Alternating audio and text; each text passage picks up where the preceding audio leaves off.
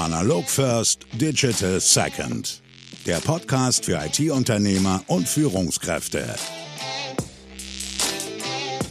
Ja, willkommen zu einer neuen Folge Analog First Digital Second. Äh, heute wieder aus Hamburg. Schon das dritte Mal Folge, aber heute mit einem Göttinger Unternehmer und heute äh, ein ganz spezielles Thema, schön eingegrenzt. Wir beschäftigen uns heute mit dem Spotify-Modell, eine Form der agilen Organisationsentwicklung. Und dafür habe ich mir jemanden eingeladen oder bin bei ihm zu Besuch, Stefano von Blackbit. Ihr habt das Ganze seit einem halben Jahr integriert. Hallo Stefano. Hallo. Erzähl doch mal kurz, wie ist deine Vita, wie ist dein bisheriger Lebensweg? Ja, mein Name ist Stefano Viani. Ich bin 1964 geboren und gelernter Flachdrucker, also Offsetdrucker. Also irgendwas, was man heute eigentlich gar nicht mehr so wahrnimmt. Äh, ja, und ich bin Gründer von und Geschäftsführer von Blackbit, Digital Commerce GmbH in Göttingen, Berlin, Hamburg und seit neuestem noch in Kiew.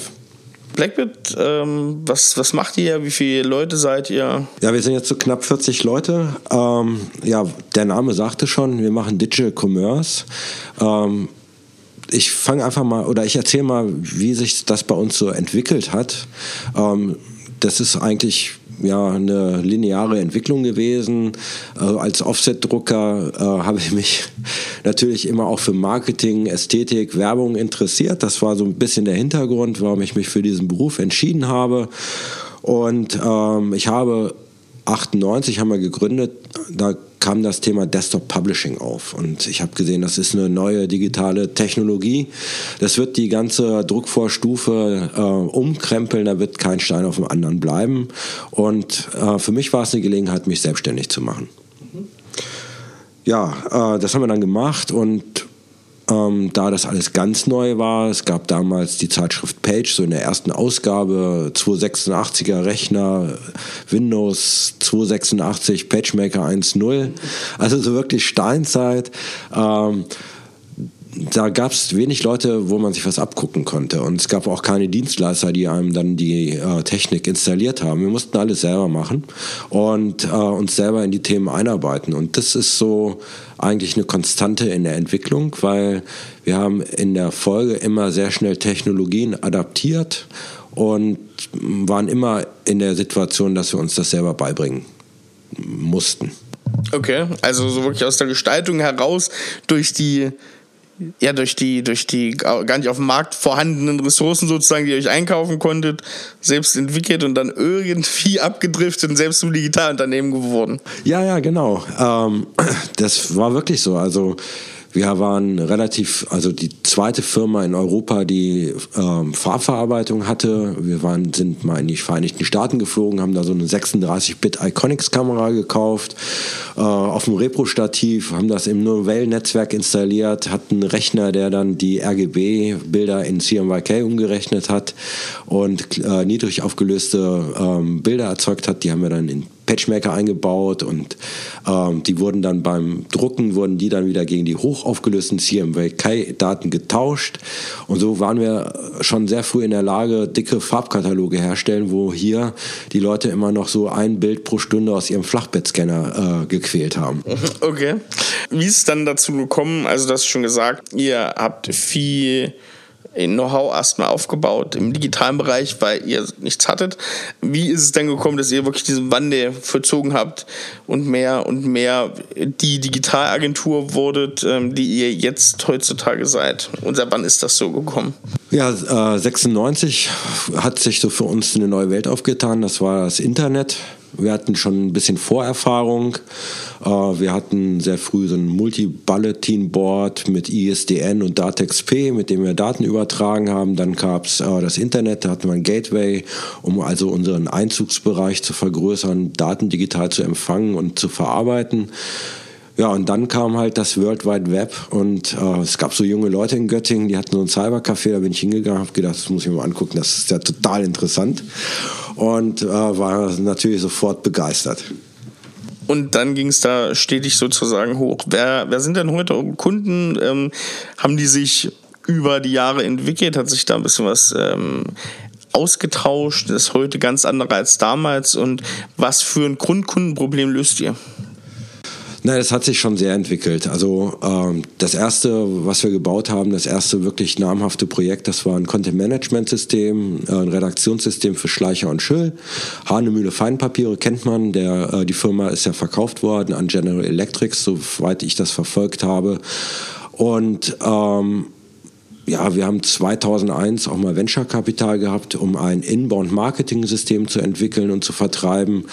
Aber die Internet-Euphorie hatte dann auch schnell 2001 äh, eine vorläufige Zäsion und ähm, wir haben dann als digitaler Dienstleister überlebt, haben äh, Content Management, Internetpräsentation gebaut und 98 haben wir unseren ersten Shop gemacht. Also wirklich mit FileMaker, ähm, äh, Webstar war so ein Macintosh Webserver, äh, den ersten B2B Online-Shop. Und das ist eine Konstante dann geblieben, die sich kontinuierlich weiterentwickelt hat. Also sprich auch heute rund um Shopsysteme, natürlich auch ähm, Marketing. Ja, genau. Also wir, äh, wir haben irgendwann mal die Druckvorstufe den ganzen äh, Bereich aufgegeben, haben uns auf die kreative äh, Seite konzentriert und auf das E-Commerce. Ähm, wir haben dann irgendwann mal, habe ich die Definition von Gartner gefunden über Digital Commerce. Ähm, besagt ja, dass Transaktionen nicht nur auf Online-Shops stattfinden, sondern eben auf beliebigen elektronischen Systemen. Und zum Digital Commerce gehören dann eben auch die vor- und nachgelagerten Prozesse, Personal, äh, Marketing und so weiter und so fort. Äh, und da haben wir gesagt, das ist eine Definition, die ganz gut zu uns passt, weil wir die Kunden eigentlich bei der Entwicklung einer, sage ich mal, Digital Commerce Strategie unterstützen. Äh, wir bauen dann, wenn es nicht vorhanden ist, die Plattform und äh, führen dann hinterher auch die Maßnahmen gemeinsam mit dem Kunden durch, um diese Plattform zum Leben zu bringen und auch die Umsätze entsprechend zu generieren. Wer sind das so, die Kunden, die ihr da habt? Ja, das ist weit gestreut. Wir haben ähm, aus dem Industriebereich Kunden, ähm, Eni, äh, Schmiermittel in Deutschland ist ein Kunde, Hamburg at Work hier ist Kunde, für die haben wir eine Ticketing-Plattform gebaut. Also äh, das heißt, hier sind ja Transaktionen nicht nur physikalische Güter, sondern in diesem Fall eben auch ähm, Eintrittskarten für Veranstaltungen. Ähm, wir haben viele Händler im Bereich Fashion oder Sport. Das ist halt eigentlich ein großes, großes Spektrum, was wir so anbieten. Unwachsenes Spektrum auf jeden Fall. Ne? Ja, natürlich. Wir haben ja Glück, ne? weil ähm, der E-Commerce oder der Digital Commerce ist ein Wachstumsfeld und davon profitieren wir natürlich. Ist natürlich auch äh, schwierig, geeignetes Personal zu finden. Ja, das ist, glaube ich, die die Standardsache, die hat ja, die hat ja durchaus jeder, der irgendwie sich mit digitalen Strukturen beschäftigt und auch anderen Strukturen natürlich. Ähm, Stefano, wie ist das jetzt? Wir haben gesagt, es geht heute um das Spotify-Modell, um agile Organisation. Alle, die den Podcast äh, aufmerksam verfolgen, wissen, dass wir vor ein paar Folgen, vor ein paar Monaten, den Alexander Hippe von Move Elevator schon im Podcast hatten, die auch eine agile Organisation äh, haben und darauf umgestiegen sind. Was speziell, und das vielleicht mal in zwei, drei Sätzen, ist denn das Spotify-Modell? Ja, Spotify ähm, haben wir ja bereits gesagt, ist ein relativ frisches Unternehmen, was einen äh, Musikstreaming-Dienst äh, herausgibt. Und Spotify entwickelt ja die eigene Software selbst, die eigene Plattform selbst. Und dieses Organisationsmodell, das habe ich auch aus einem Blogbeitrag von einer anderen Digitalagentur, einer polnischen Digitalagentur gefunden. So bin ich darauf aufmerksam geworden oder beziehungsweise einer unserer ähm, Hauptentwickler hat mich darauf gestoßen. Ähm, das soll halt dazu dienen, agil, flexibel zu sein und natürlich auch eine Skalierung ermöglichen. Ähm, beides Dinge, äh, die für uns ja immer wieder Herausforderungen waren, weil wir uns selber als Unternehmen schnell entwickelt haben, also über verschiedene Branchen oder Verticals gegangen sind, ähm, dann Wachstum war immer auch ein Problem. Also es gibt immer Wachstumsphasen. Da merkt man als Unternehmen, es gibt so kritische Schwellen, äh, wo man dann merkt, oh, jetzt fängt es an zu stocken. So irgendwie die Strukturen, die ich in der Vergangenheit angelegt habe oder die Prozesse, die passen nicht mehr so ganz. Es wird jetzt schwierig, ähm, den neuen Zustand zu handeln. Das kann äh, eine regionale Ausweitung sein, wenn man merkt, okay, ich habe jetzt auf einmal Niederlassungen und äh, irgendwie müssen die Leute ja doch miteinander sprechen und wie kriege ich das jetzt gelöst? Ähm, Skype ist so eine Geschichte, also diese elektronischen Mittel, die zur Verfügung stehen, aber das hilft halt in vielen Fällen nicht ausschließlich. Und, äh, oder es sind halt ähm, ja einfach Prozesse, die nicht mehr geeignet sind, äh, Systeme, die nicht mehr geeignet sind. Und da stellt man sich natürlich die Frage, gibt es vielleicht Modelle, die einem helfen, solche Wachstumsgrenzen äh, zu meistern oder zu überschreiten? Also du sprichst dann, glaube ich, ein sehr wichtiges Thema, was ja viele aus der Branche kennen. Also Strukturen, die sich dem Wachstum anpassen müssen. Wachstum bedeutet in dieser Branche natürlich oft, wenn man über Köpfe, rein über Köpfe sozusagen ähm, skaliert, dass die Strukturen immer wieder in Wachstumsphasen angepasst werden müssen. Skalierung hast du ja auch gesagt, wichtiges Thema, weil natürlich äh, Problem Rentabilität ist natürlich so eine Sache, die nicht unbedingt steigt und so mehr Leute ich anstelle. Und natürlich flexibel sein auf ähm, Geschäftsentwicklung, auf Marktentwicklung und natürlich auch intern eine gewisse Innovationsbereitschaft irgendwie zu haben. Du hast jetzt schon so ein paar Punkte angesprochen. Meistens ist es ja so, wenn ich so eine grundlegende Veränderung mache, wie eine Organisation umwerfen, gerade mit 40 Mann, das ist ja jetzt nicht ganz so wenig. Das entsteht ja oft aus dem Schmerzpunkt, selten aus uns geht's super gut. Wo hast du es gemerkt? An welchen Punkten ähm, hat es wirklich gehakt? Vielleicht mit konkreten Beispielen, wo du sagst, wir müssen jetzt hier was machen. Ja, ich habe halt ein tolles Team und ähm, da gibt es ja auch immer regelmäßig Feedback.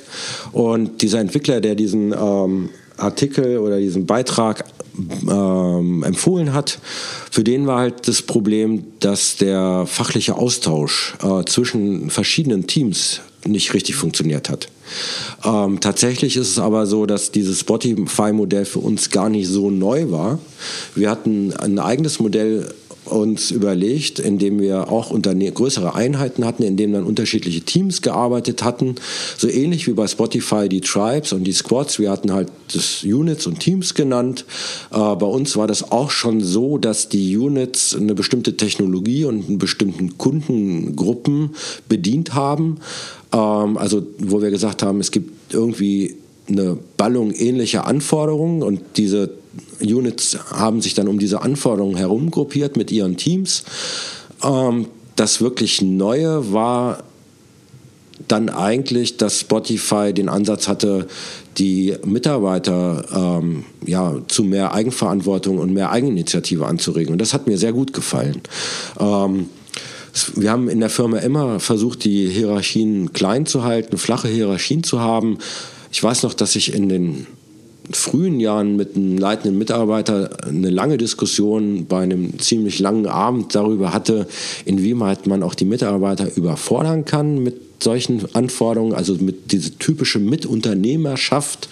Ähm, und der, der war damals der Meinung, das ist halt zu viel. Also viele Mitarbeiter, die möchten das gar nicht, die möchten halt ihren Job machen und dann nach Hause gehen. Aber die Zeiten haben sich gewandelt. Man darf ja nicht vergessen, dass unsere Firma jetzt 30 Jahre alt ist und äh, in diesen 30 Jahren hat sich viel getan. Also das soziale und gesellschaftliche und wirtschaftliche Umfeld hat sich rapide verändert. Die Welt ist viel komplexer geworden und äh, für ein Unternehmen ist es überhaupt nicht mehr möglich, meiner Meinung nach, ähm, so strenge Hierarchien aufrechtzuerhalten, weil das heißt ja, dass Entscheidungen nicht auf einer niederen Ebene getroffen werden können, in vielen Fällen, sondern die müssen auf einer Entscheidungsebene hoch eskaliert werden. Je größer das Unternehmen ist, umso mehr Ebenen gibt es und äh, auch bei kleinen Unternehmen ist es dann, gibt es dann vielleicht weniger Ebenen, aber es muss dann eben nach ganz oben und dann wird dort entschieden und dann wird das wieder runter eskaliert und das dauert heute viel zu lange, das kann man sich gar nicht mehr leisten. Das stimmt und du merkst es schon bei einem 40-Mann-Unternehmen, dass es sowas nicht funktionieren würde. dann kann sich natürlich denken, ne, um, das potenziert sich natürlich extrem. Das heißt also, ihr hattet schon so eine, ein gewisses Framework oder so eine gewisse Aufteilung, der ihr gearbeitet habt, die in so eine ähnliche Richtung ging. Seit wann arbeitet ihr so? Also vielleicht auch, ihr habt ja nun eine wirklich sehr lange Geschichte, eine lange Historie. Wann war so das erste Mal, dass du gemerkt hast, so in in dem Fall Teams und Units, in denen du, ja. in denen ihr gearbeitet habt. Wann hast du das erste Mal für dich gemerkt, wir müssen da irgendwie grundsätzlich was ändern oder war das schon immer sehr ähnlich äh, von deiner Herangehensweise? Ja, als, ähm, als, als das Geschäft noch digitaler, äh, nicht so digital war, sondern analog war, da war das so, dass wir eigentlich Fachabteilungen hatten. Und äh, wir haben unsere Arbeitsaufträge, Tickets eben über ähm, die Fachabteilung abgewickelt. Der Gedanke war ja dieser fachliche Austausch, Leute, die eine ähnliche Kompetenz haben, vor ähnlichen Problemen stehen, dass die zusammenarbeiten, um dort einen Impact zu erzielen, indem sie ähm, ihre Erfahrung halt tauschen. Und äh, 2016 hatten wir so einen ersten Wachstumsschub. Äh, in dieser Zeit hatten wir dann auch unsere Filialen, Niederlassungen in Berlin und in Hamburg aufgemacht. Und ähm, dann haben wir gemerkt, es funktioniert nicht. Also A hatten wir wirtschaftlichen Druck, weil das Wachstum musste ja finanziert werden. Also die neuen Strukturen mussten auch effizient laufen und äh, profitabel sein. Ähm, und dann ist es halt so gewesen, dass eigentlich die Mitarbeiter an dem Ticket gearbeitet haben, an dem konkreten Arbeitsauftrag, aber nicht mehr den Kunden gesehen haben. Und also das wurde dann sehr kleinteilig und ähm, in der Konsequenz, das haben wir uns dann angeguckt und dann war das Entsetzen groß und irgendwann habe ich gesagt, so alles Mist, das schmeißen wir jetzt weg, wir machen es anders. Ich will jetzt interdisziplinäre Teams haben. Ich möchte, dass wir bestimmte Leute zusammenbringen, die für bestimmte Kunden arbeiten. Und diese Kunden bleiben in dem Team und äh, der, äh, das Team weiß dann, was der Kunde haben will, was der braucht und ähm, das wird eine positive Auswirkung haben. Und das ist dann erstmal so, weil das so eine Revolution von oben war, nicht so ganz toll angekommen, aber nach relativ kurzer Zeit äh, waren dann auch die Skeptiker überzeugt und sagten, ja, das scheint ja doch ganz positiv zu sein und das Arbeiten macht auch mehr Spaß, als wenn jeder so in seinen, in seinen ähm, kleinen Kämmerchen hockt und seinen Arbeitsauftrag da abrockt und versucht, eine gute Performance zu erzeugen. Ja, und äh, von daher war das dann eigentlich der Wechsel von so einer sehr linearen, ähm, traditionellen Arbeitsweise auf eine eher agile Arbeitsweise.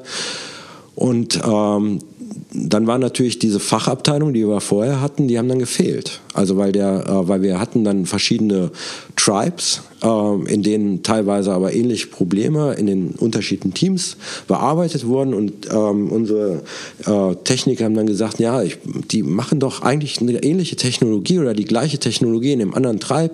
Es wäre toll oder ich würde gerne wissen, da was die da machen, das könnte mir helfen. Aber die Ebene hat gefehlt. Und dann haben wir, kam dann halt diese Idee mit Spotify, dass wir gesagt haben, also zusätzlich zu dieser Organisation in also der vertikalen Organisation in Tribes und ähm, Squads führen wir eben noch Chapter ein, die horizontal die Fachebene wieder dazu bringen. Okay, da kommen wir gleich nochmal zu, wie die genaue Aufteilung ist. Ich glaube, da sollte man nochmal zwei, drei Worte verlieren, weil das natürlich in so einem ähm, reinen Audioformat, man muss sich es natürlich vorstellen, aber ihr habt es jetzt schon mal kurz gehört. Du hast angesprochen das Thema, da waren natürlich dann auch Bedenken, 2016 damals, erstmal auf was, von wo auf wo seid ihr gewachsen? Ist ja auch ein ganz äh, spannender Punkt, dass das damals äh, hochkam, das Thema. Ja, ich weiß es gar nicht mehr so genau, aber ich würde jetzt mal so aus dem Gefühl sagen, wir waren so über 20 und sind dann äh, an die 40 gewachsen ja. in kurzer Zeit. Und das war dann dieser Punkt, wo ihr gesagt habt, so, diese Fachabteilungen sind jetzt irgendwie überholt, jetzt muss sozusagen die Silos ja. dann wieder aufgebrochen werden genau. und da untereinander die Kommunikation zu ja, verbessern. Ja, genau. Also nicht so linear, das ging dann hin und her, aber ähm, im Grunde genommen, wenn man das dann rückwirkend betrachtet, ist es so. Hm? Okay. Wo lagen so die größten Bedenken oder ich sage mal, wo war auch vielleicht Angst der Mitarbeiter in, in diesen Momenten, das aufzubrechen? Ja, gute Frage. Also da gibt es natürlich immer viele, viele Gründe. Ähm, also es gibt A, muss man auch ganz ehrlich sagen, nicht jeder Mitarbeiter ist teamfähig. Ähm, nicht jeder Mensch ist das, es gibt auch wirklich Einzelbrödler. Und ähm, auch, es gibt halt manchmal auch Menschen, die äh, vorgeben, Dinge, äh, etwas zu sein, was sie nicht wirklich sind. Äh, manchmal wissen sie es selber nicht. ähm, und ja, solche Menschen, ähm, die neigen dazu, sich abzuschotten. Ähm, das heißt, die bauen ähm, nach außen hin so eine Aura an, ich bin der Experte, ich weiß alles, aber die lassen keinen anderen reingucken, weil eigentlich alles auf tönernen Füßen steht. Äh, sowas haben wir festgestellt, da gab es den einen oder anderen, der uns dann auch verlassen musste. Ähm, auf der anderen Seite ist es auch so, man ist ja auch manchmal bequem, wenn man sich eingerichtet hat, dann warum soll man was ändern? Funktioniert ja so ganz gut. Und oftmals ist das, was man kennt, auch wenn es schlecht ist, doch lieber als das Neue, was unbekannt ist. Ähm, das sind durchaus menschliche Züge und ähm, ja, man muss halt gucken, wie man dann da die Kurve kriegt und sich trotzdem verändern kann, wenn die Anforderungen da ist, sind.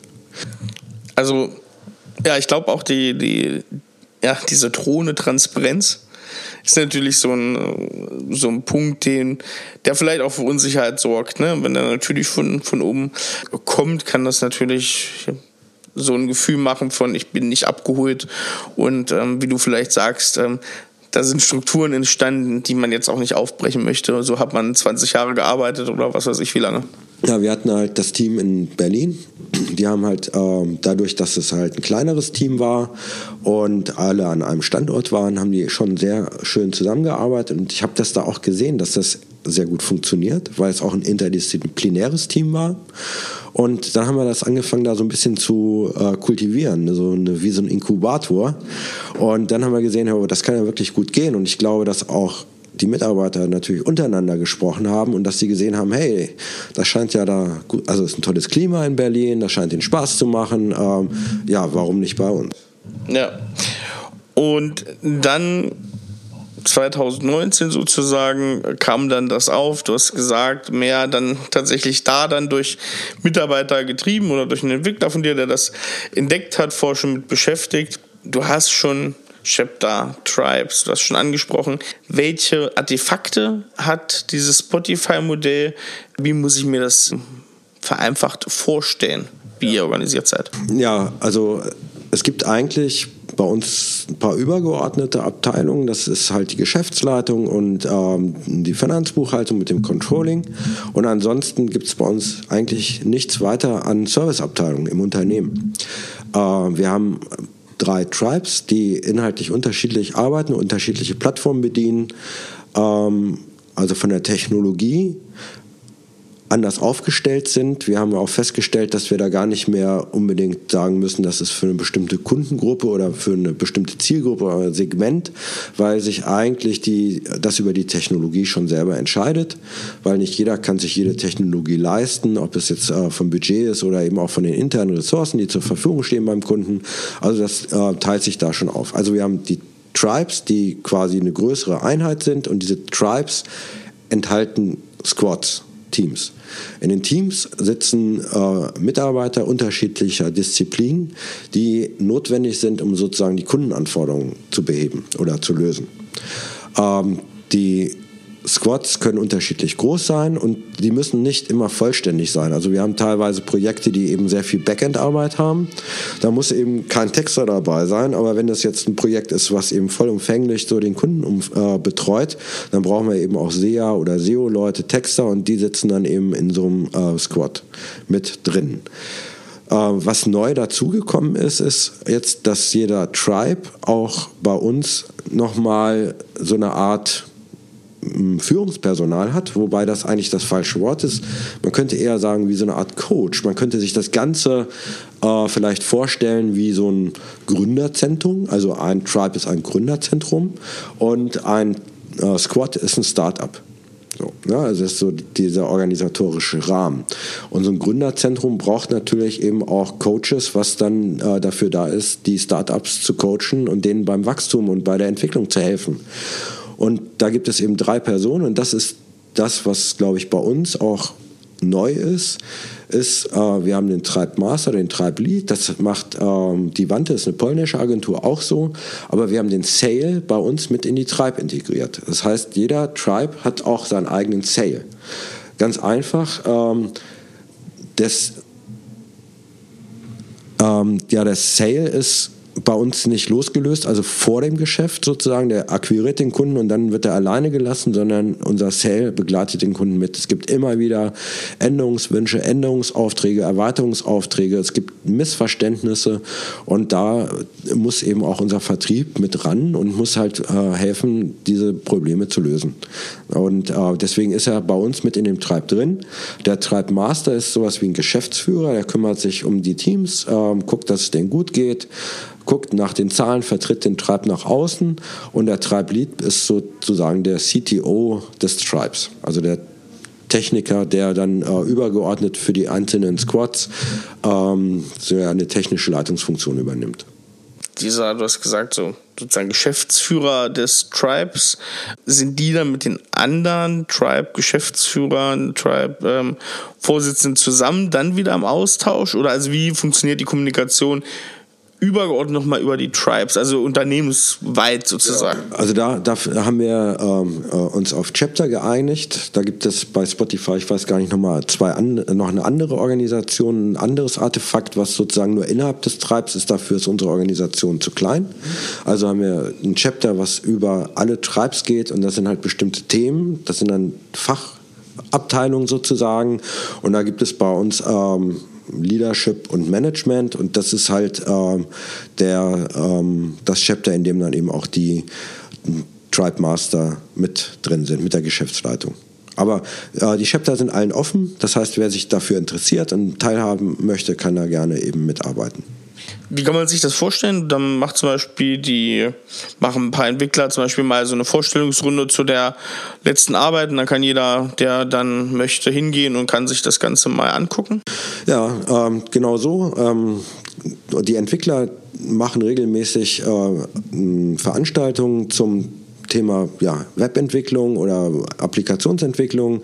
Einer der Entwickler stellt ein Thema vor, hat sich vorbereitet, das wird mitgeschnitten per Video und hinterher in unserem Portal veröffentlicht für alle Mitarbeiter. Das heißt, so regelt ihr das für die anderen Standorte? Ihr macht jetzt keine Live-Schaltung, sondern. Doch, das ist eine Live-Schaltung. Ach, Live-Schaltung, aber, aber, die ist auch abrufbar. Aber ist hinterher aufrufbar, weil ja, ja nicht jeder Zeit Klar. hat. Mancher sitzt im Projekt, dann hat keine Zeit oder hat Urlaub oder ist krank oder was auch immer. Mhm.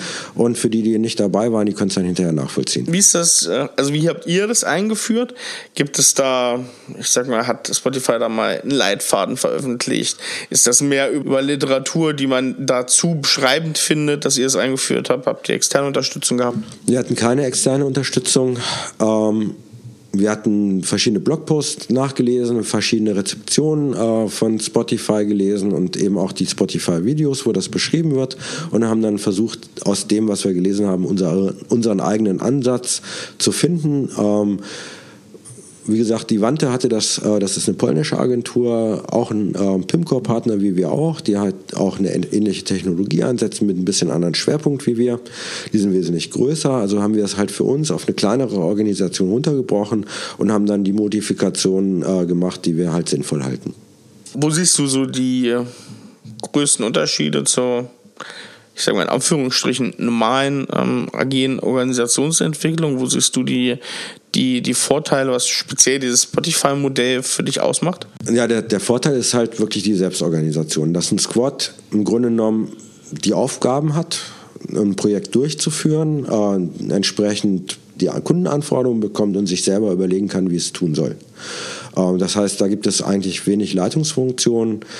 So in der Weiterentwicklung arbeiten wir gerade an einem Mitarbeiter oder einem Dashboard für die Mitarbeiter, wo halt auch ein direktes Feedback ablesbar ist. Also wo ähm, die harten Kriterien zu sehen sind, also die Rentabilität des Mitarbeiters in Form von abrechenbaren Stunden im Verhältnis zu geleisteten Stunden, ähm, das also auf Mitarbeiter, Squad, äh, Tribe-Ebene ähm, für die ja, einfach als Mittel auch der Selbstorganisation. Ich brauche ein Feedback. Öffentlich einsehbar? Für die Mitarbeiter, ja. Für, aber nur für den speziell, also ich kann jetzt nicht gucken, was nee. wie rentabel ist Kollege XY, nein, das nein, würde wahrscheinlich ich, zu. Nein, ich kann sehen, wie rentabel bin ich äh, oder wie profitabel bin ich. Ich kann sehen, wie profitabel ist mein Team. Ja.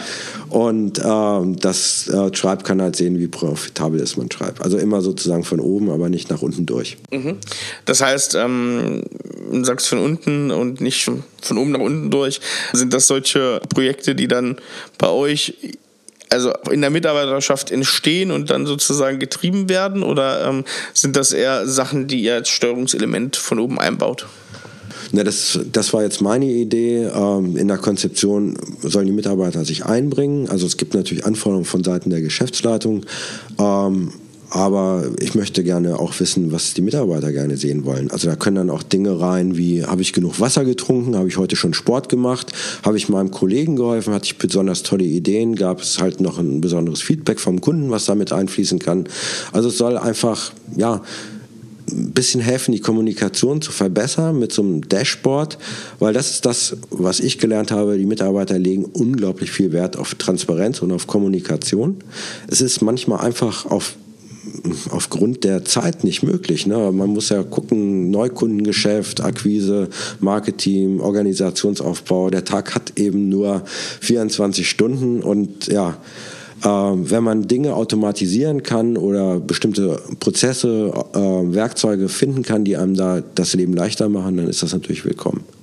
Wo siehst du noch blinde Flecken, die ihr jetzt noch beheben müsst, wo sie die nächsten Schritten sind, um da noch besser zu werden als Organisation? Ja, also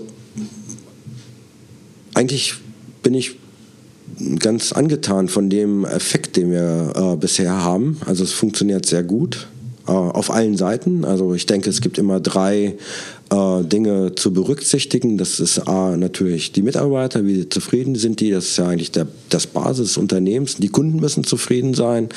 Und äh, natürlich auch das Unternehmen muss wirtschaftlich profitabel arbeiten, weil es ja, ähm, ja also es kann ja passieren, dass sozusagen die Kunden oder die Mitarbeiter das Unternehmen aussaugen, ne, dass jetzt kein Profit übrig bleibt, weil alles in Gehälter geht oder weil die Kunden schlecht zahlen. Äh, dann ist sozusagen das Gleichgewicht gestört und das Unternehmen hört auf zu existieren. Also müssen alle drei Achsen oder drei Ebenen müssen bedient werden, gleichermaßen am besten, damit das Ganze sich im Gleichgewicht befindet. So. Und ähm, ich glaube, so wie ich sehe, funktioniert es halt super. Also ich finde, dass die Mitarbeiter, mein Gefühl als Geschäftsleitung, ich weiß ja nicht, was sie jetzt sonst so erzählen, wenn ich nicht da bin, aber ich habe das Gefühl, sind eigentlich sehr zufrieden.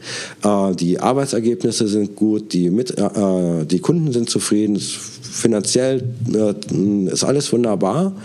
Ähm, ich glaube, man muss es einfach beobachten und ähm, optimieren. Und es gibt immer wieder Dinge, wo man nochmal nachsteuern, verbessern kann.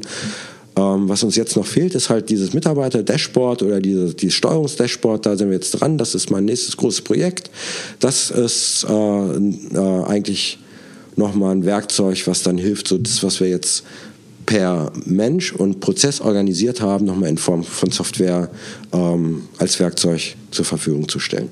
Thema Strategie? Wie arbeitet ihr strategisch in der strategischen Weiterentwicklung des Unternehmens? Ist das so eine Leitungsrunde? Ähm, sind das regelmäßige Termine? Ist das so der typische Jahresplan? Was gibt es da für Gestaltungsmöglichkeiten bei euch? Ja, wir sind drei in der Geschäftsleitung. Äh, wir haben das aufgeteilt. Das war auch äh, eine gute Entscheidung. Also wir kommen aus einer Zeit, wo jeder so alles gemacht hat. Äh, da haben wir uns gegenseitig auch auf den Füßen gestanden oft. Jetzt haben wir das aufgeteilt. Nadine macht bei uns Head of Delivery, also ist für die Produktion verantwortlich. Mein Partner Daniel kümmert sich um die Finanzen und um die Ressourcen.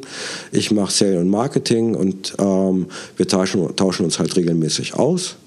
Ähm, wir setzen sehr viel elektronische Kommunikation ein und ähm, ja, das, das, wir hatten mal regelmäßig, Meetings, aber im Grunde genommen ist es im Augenblick so eine Art permanent Kommunikation, würde ich das fast nennen, weil wir irgendwie immer in Kommunikation, in Verbindung stehen und äh, eigentlich wissen wir immer, was der andere gerade tut. So, das ist super, es macht unheimlich Spaß. Du als Unternehmer, wie schaffst du dich zu organisieren? Was sind so Tools, was sind vielleicht so Routinen, die du machst, um besser zu arbeiten? Ja, das ist eine gute Frage. Also klar, das Organisationsmodell entlastet alle. Ähm, also uns als Geschäftsleitung bis halt zum Mitarbeiter, denke ich, sollte es auf jeden Fall tun. Ähm, aber so persönlich mache halt regelmäßig Sport. Das ist für mich ganz wichtig, dass ich meinen Sport habe. Am besten vor der Arbeit. Und ja, noch andere Leidenschaften, die auch immer wieder eine Pause und ähm, einen freien Kopf ermöglicht. Motorradfahren ist halt nochmal so eine äh, Konstante in meinem Leben. Das mache ich auch sehr intensiv. Und da habe ich dann Zeit abzuschalten und ähm, an andere Dinge zu denken. Ihr habt euren Hauptstandort in Göttingen, ihr habt hier, wo wir uns gerade befinden, euer Büro in Hamburg, ihr habt das Büro in Berlin und jetzt ist natürlich in der Ukraine noch was dazugekommen. Du bist viel unterwegs, ich erlebe dich immer mal wieder hier, wir haben uns schon öfter hier in Hamburg getroffen, ich weiß, du bist in Berlin. Wie machst du das, ähm, dass du da so ortsungebunden bist und vor allem auch immer diese Vogelperspektive bewahrst, weil wir kennen natürlich viele Unternehmer, die auch sehr tief in den Fachthemen noch drin stecken. Das scheinst du jetzt erstmal nicht zu sein, auch wenn natürlich Sales, das hast du schon gesagt, auch noch äh, dein Aufgabenbereich mit ist. Aber in einem Fachthemen der Umsetzung scheinst du nicht mehr so involviert zu sein. Ja, ähm, also ich sage einfach nur Bahncard 100.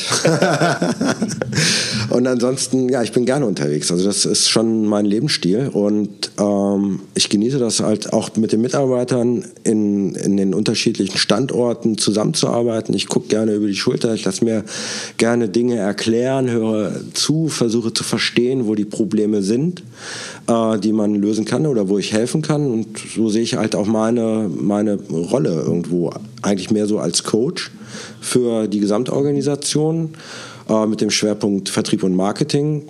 Ähm, aber manchmal steige ich eben dann auch in die Projekte ein, wenn es klemmt. Und das sind dann Dinge, ähm, die einem dann auch immer wieder eine tolle Perspektive bieten, so eine Innenperspektive. Wenn man nur so an der Oberfläche schwimmt, dann verliert man das manchmal auch.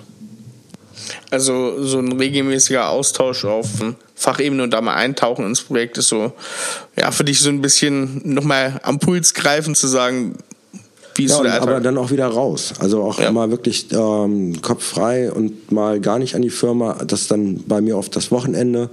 Äh, dann mache ich auch nichts. Also früher war das auch schon so, dass ich eigentlich permanent gearbeitet habe und dass ich gar nicht so diese klare Trennung hatte, Arbeit, äh, Freizeit. Ähm, Gibt es bei mir auch nicht. Ähm, also wenn ich arbeiten will, dann arbeite ich. Aber es gibt einfach auch Phasen, wo ich sage, so jetzt fahre ich Motorrad und äh, fahre auf eine Party und dann möchte ich auch nichts von der Arbeit wissen. Sind das so Zeiten, die du außerhalb des Unternehmens dich befindest, wo du auch mal am Unternehmen arbeitest? Ja, also Kreativität sagt man ja, das wird oft eben äh, in der nicht-Arbeitszeit geboren und so ist es auch tatsächlich. Also wenn ich Motorrad fahre, denke ich natürlich über viele Dinge nach und manchmal passiert das auch ganz unbewusst. Ne? Ähm, zack, da ist die Idee da und dann weiß man, dass man eigentlich so die letzten vier oder fünf Stunden so daran gearbeitet hat, ohne dass man das so wirklich wahrgenommen hat. Aber dann wird es irgendwie klarer. Manchmal muss man Dingen auch Zeit lassen, die sind dann einfach noch nicht reif und es hat wenig Sinn, dann da sich selber so unter Druck zu setzen, du musst jetzt, du musst jetzt, dann kommt meistens so ein halbfertiges Ergebnis raus, was dann vielleicht in der Konsequenz einen dann auch wieder zurückwirft. Äh, und dann sollte man sich vielleicht die äh, Zeit geben und sagen, ja, warte noch mal damit, bis es dann wirklich so ist, dass du ein richtig gutes Gefühl dazu hast.